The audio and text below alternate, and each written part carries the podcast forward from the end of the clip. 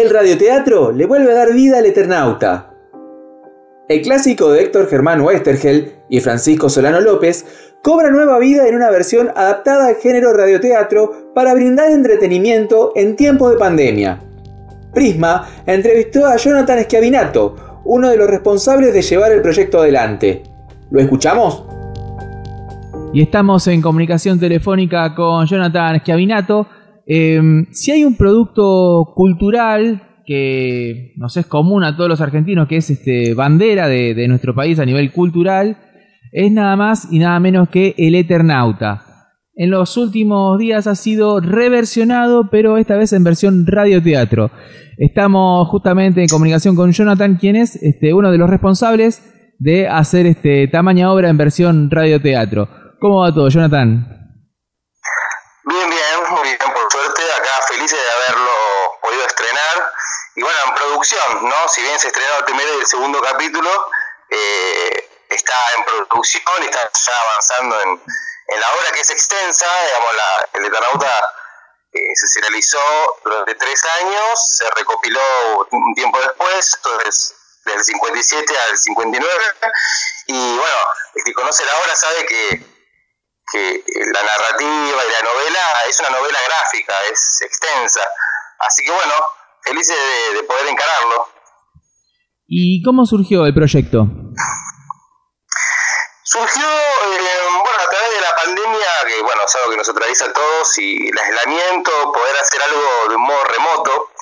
Eh, yo soy músico principalmente y ya vengo haciendo un par de cosas con otra gente, de manera online, eh, de manera de, de, poder recibir archivos y, y, editando y haciendo cosas de manera remota. Eh, a través del Centro Cultural, sería el Ateneo, mejor dicho, del Ateneo Néstor Kirchner, que acá en Martínez, eh, a, raíz de, ese espacio, de ese lugar, surgió la idea de hacer algo eh, de manera remota eh, y, y, apuntado a las redes, a, a, a que sea algo tanto de, de, manera auditiva, ¿no? Entonces surgió la idea primero de hacer cuentos narrados por, por, por gente que se quiera acercar, gente que sea... Es un proyecto antes que nada, es cooperativo, algunos son actores, eh, algunos tienen mucha experiencia, otros no. Eh, todos tienen un, un, gran compromiso con la obra, pero bueno, algunos tienen más experiencias que otros. Y al principio, bueno, como te decía, surgió la idea de hacer el, la, la narración de cuentos. Habíamos ideado hacer eh, algún cuento corto de Alejandro Dolina o algo por el estilo. Y después alguien sugirió hacer el, el Eternauta. Yo había escuchado un par de cosas eh, parecidas, pero eh, de la manera en que lo estamos encarando nosotros es bastante particular, por no decir inédito. Eh, quiero decir, hay otros eh, radioteatros o, o, otros proyectos hace muchos años, de, en, en el 90 por ejemplo, de, pero era muy precario, la verdad, está, está, está, en, las redes, pero si buscas en YouTube está, pero es un radioteatro muy, muy precario y muy apuntado a otra cosa. Y bueno, en, en nuestro caso pudimos lograr que sea una atmósfera bien teatral y bien de, de recursos sonoros, de bueno, emprolejando eso. Y surgió justamente por eso, porque es, es algo que veíamos que podíamos hacerlo de manera, eh, como te dije antes, remota, ¿no? Eh, yo me encargo básicamente de transcribir el guion, eh, digamos, la historia es la que es. Yo lo que me encargo es de eh, poder adaptar el guion a este formato. El formato del radioteatro tiene otros recursos completamente distintos que el de la novela gráfica, por ejemplo. Eh, entonces el guion está adaptado como para que bueno tenga una fluidez articular y que se pueda adaptar al, a la escucha, ¿no? Eh, básicamente simplificando y, y, y, y, apuntando a que tenga una, eh, una acción un poco más eh, veloz, si se quiere. Así que bueno, empezamos una convocatoria, hicimos una convocatoria de gente que se quiera sumar, obviamente todos conocen la historia, los que los que participan y son, bueno, algunos quizás lo conocen a partir de, de este trabajo, pero la mayoría de los actores son, son gente que conoce la historia y, y que bueno, eh, nada, está muy interesada, estuvo muy interesada en participar por, por, el fanatismo. Bien, y yendo más a lo que es el trabajo de, producción, eh, vos decías que esto fue creado a partir de, la virtualidad misma, y de las características que tiene el, radioteatro. Em, ¿Cómo fueron trabajando quizás el tema de los ensayos? Porque eh, todo eh, relato ficcional requiere como cierta, eh, cierta práctica. ¿Cómo lo fueron resolviendo?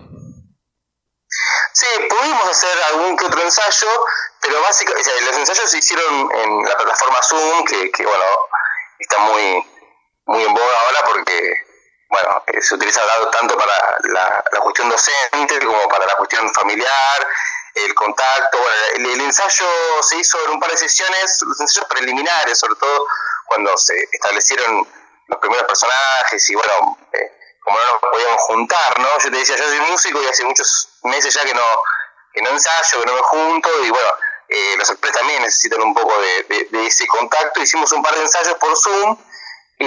Mm, más que nada para, para pulir el guion, sobre todo, y, el enfoque. Y bueno, se hicieron por Zoom como se pudo, eh, anduvieron muy bien, pero después ya una vez establecida la dinámica y más o menos eh, corrigiendo un par de cuestiones iniciales, eh, ahora en la dinámica en la que estamos ahora, básicamente yo transcribo guion, los actores opinan, hacemos una ida y vuelta y nada, me devuelven los audios. Eh, muchas veces lo que yo hago es una preproducción de cada capítulo que hago escuchar a los actores para que ellos después me den una devolución y me digan, eh, bueno, para que te mando, eh, quiero rehacer la escena, como no hay una posibilidad de ensayar la escena completa,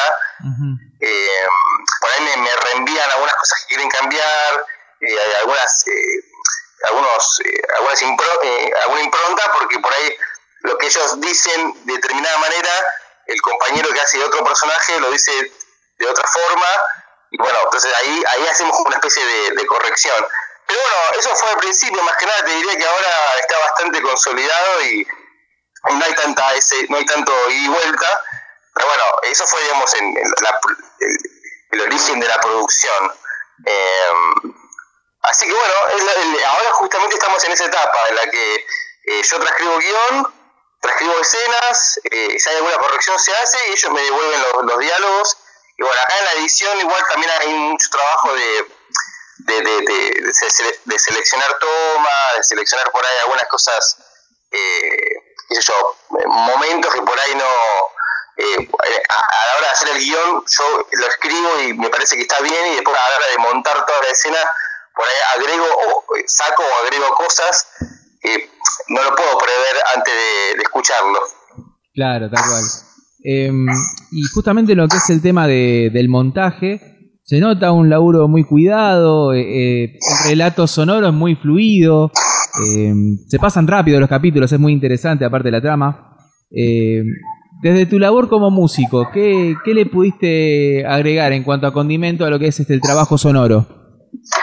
Claro, yo como músico, lo único que me encargué de hacer fue la, la si bien estoy encargado de toda la edición total, eh, la música del Eternauta Radioteatro, como estamos encargando nosotros, desde un chico, eh, la verdad que tenía que buscar el, apellido, pues se llama Matías, y él hizo la música de apertura y de cierre, que, es la misma, ¿no? Esa, esa música de 30 segundos que está al principio de la apertura, la hizo él eh, yo me encargué nada más que nada musicalizar, musicalizar el, la cuestión dramática cuestión de, darle por ahí cierto grano a, la narrativa, sobre todo cuando habla el Eternauta, que es el, que cuenta la historia, ¿no?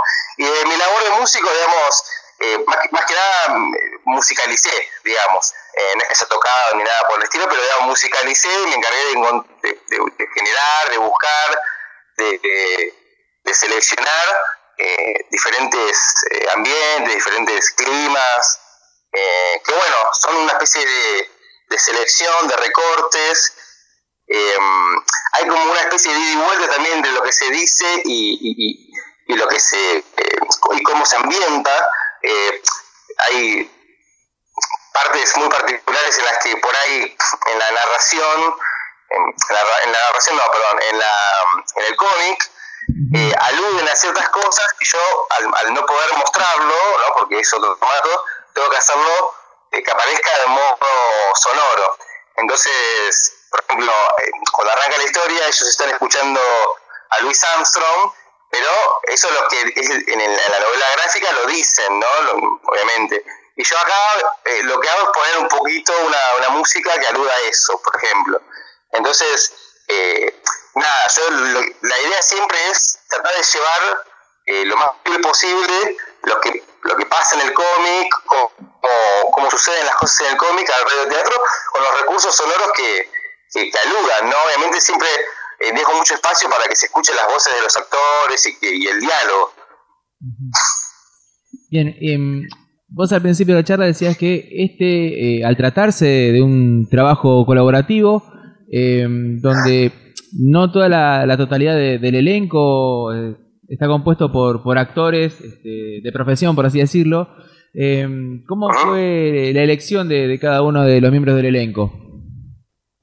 Claro, como te decía, hicimos una convocatoria y en primera instancia hubo una especie de, de casting, vamos a decirlo así, aunque en realidad era más una, eh, una impronta para que el que quisiera participar eh, se pusiera a trabajar. Entonces, eh, un chico particularmente que quería hacer de Favali, que es el, uno de los amigos de, Juan Salvo, que es el protagonista de la historia, eh, y él quería hacer eso, ¿no? estaba como mentalizado que quería hacer eso, bueno, entonces lo probamos, y anduvo, y, y, la verdad que está, está muy bien. Eh, después el actor que hace de Juan Salvo es, se llama Sergio Amigo, que es una persona que tiene mucha experiencia y bueno, naturalmente él eh, pudo dominar, digamos, eh, ser el protagonista, pudo, pudo eh, ponerse en ese lugar y el resto todos tienen como cierta experiencia actoral, algunos tienen más ganas que experiencia, pero todos tienen como la, la impronta de eh, hacerlo, eh, que, al no poder ensayarlo, eh, lo hacen, digamos, de un modo profesional, ¿no? Ellos me mandan siempre, los actores mandan siempre varias tomas de lo que hacen y, siempre, bueno, están, si yo les pido algo, que me repitan algo, es una, hay una ida vuelta muy rápido y bueno, así, así, digamos, si bien no todos tienen la misma experiencia, todos tienen las mismas ganas, esa es la, la diferencia. Bien, y ya con eh, dos eh, capítulos, eh, en realidad son como colecciones de capítulos publicados en, en YouTube, em, ¿qué repercusiones han tenido? Bien, yo diría que más de lo que esperábamos. Em, a ver, todos los que. Mucha gente conoce la imagen del Eternauta por por, por grafitis, por um, estandartes, por, por cosas por ahí que relativamente nuevas de ahora, con, con, ese afiche de Néstor Kirchner como, como el Nestornauta, y muchos por ahí conocen la imagen pero no conocen la historia porque eh, si bien es la historia de ciencia ficción eh, más emblemática de, en cuanto al cómic argentino y demás, eh, y es reconocida en muchos foros, eh, es una historia muy antigua, ¿no? Hay, hay, gente que por ahí no, no conoce la imagen, pero no conoce de qué va, la historia. Y bueno, esto es una manera de, poder llegar a esa gente, a la gente que ya lo leyó y a la gente que no lo conoce.